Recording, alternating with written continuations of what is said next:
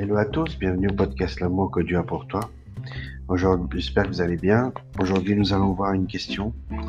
En quoi c'est la, dernière euh, question du, de la section des bonnes nouvelles de desquestions.org. En quoi consiste le plan du salut? Avant de commencer, j'aimerais faire une courte prière afin que le Seigneur puisse nous aider à comprendre ce que c'est le plan du salut. Seigneur, je te remercie Seigneur pour ce podcast. Je te demande, Seigneur, que tu puisses nous aider à comprendre ce que, en quoi consiste le plan du salut. Je te demande dans le nom de Jésus. Amen.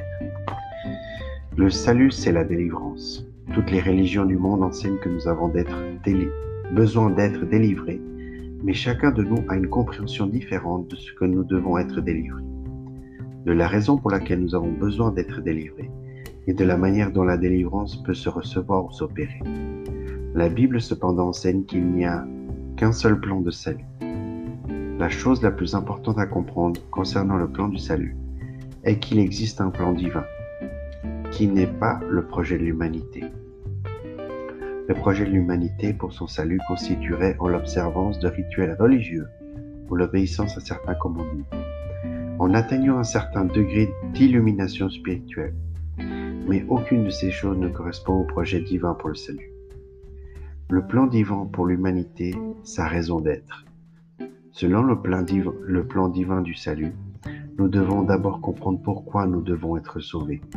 Pour le dire le plus simplement du monde, nous devons être sauvés parce que nous avons péché. La Bible déclare que nous avons tous péché.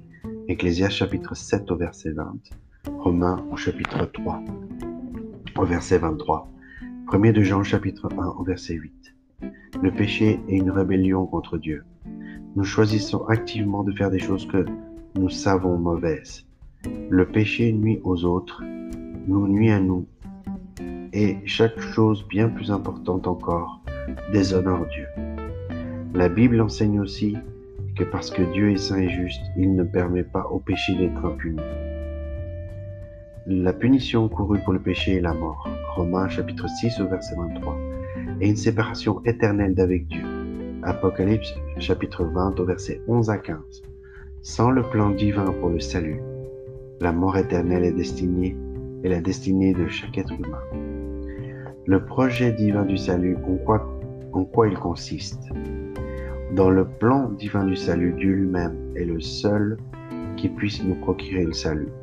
Nous sommes absolument incapables de nous sauver nous-mêmes à cause de notre péché et de ses conséquences. Dieu est devenu un être humain en la personne de Jésus-Christ. Jean chapitre 1 verset 1 et au verset 14. Jésus a mené une vie sans péché. 2 Corinthiens chapitre 5 au verset 21. Hébreux chapitre 4 verset 15. 1 de Jean chapitre 3 verset 5. Et s'est offert en parfait sacrifice à notre place. 1 Corinthiens chapitre 15 au verset 3. Colossiens chapitre 1 au verset 22. Hébreux au chapitre 10 et au verset 10. Puisque Jésus est Dieu, sa mort était d'une valeur infinie et éternelle. La mort de Jésus-Christ sur la croix paye intégralement la dette du péché du monde entier.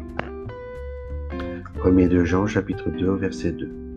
Ces résurrections des morts a démontré que son sacrifice était réellement suffisant et que le salut est à présent disponible. Le plan de Dieu pour le salut, le moyen d'action. En Actes chapitre 16 au verset 31, un homme a demandé à l'apôtre Paul comment être sauvé. La réponse de Paul fut Crois Seigneur Jésus-Christ et tu seras sauvé. Suivre le plan de Dieu, c'est croire. C'est la seule chose qui est requise. Jean chapitre 3 verset 16, Ephésiens chapitre 2 verset 8. Dieu nous a pourvu le moyen de parvenir au salut par Jésus-Christ.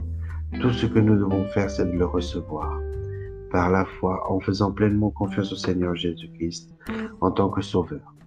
Jean chapitre 14 verset 6 et Actes chapitre 4 verset 12. Tel est le plan de Dieu pour votre salut. Le plan de Dieu pour le salut, allez-vous le recevoir? Si vous êtes prêt à suivre le plan de Dieu pour le salut, mettez votre foi en Jésus-Christ en tant que votre Sauveur. Changez d'état d'esprit et cessez de rejeter Dieu et d'embrasser le, le péché. Rejetez au contraire le péché et embrassez Dieu par Jésus-Christ. Croyez pleinement que le sacrifice de Jésus, comme le paiement parfait et total pour vos péchés. Si vous en agissez ainsi, la parole de Dieu promet que vous serez sauvés, que vos péchés vous seront pardonnés et que vous passerez l'éternité aux cieux. Il n'existe pas de décision d'une plus haute importance. Mettez votre foi en Jésus-Christ comme votre sauveur dès aujourd'hui. Si vous voulez accepter Jésus-Christ comme votre sauveur, dites à Dieu les paroles qui vont suivre. Le seul fait de faire cette prière ou une autre ne vous sauvera pas. Seule la foi en Christ peut vous sauver du péché. Ce modèle de prière n'est qu'un moyen d'exprimer à Dieu votre foi en lui et de le remercier d'avoir pourvu à votre salut.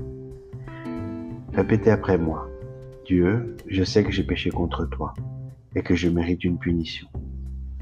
Mais Jésus-Christ a pris cette punition que je mérite sur lui-même, afin que par ma foi en lui j'ai accès au pardon, au plan du salut.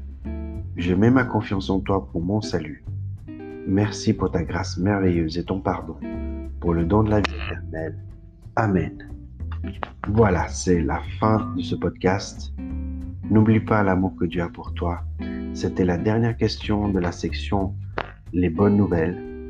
Euh, je vais, euh, pour l'instant, je vais arrêter un petit peu les podcasts. Je vais reprendre très prochainement euh, avec une nouvelle section qui sera les questions euh, très importantes. Donc, ça me prendra un peu de temps pour pouvoir euh, commencer ces questions-là. Donc, soyez patients. Je vous demande vraiment patience et compréhension. N'oubliez pas l'amour que, que, que Dieu a pour toi et on se voit tout bientôt.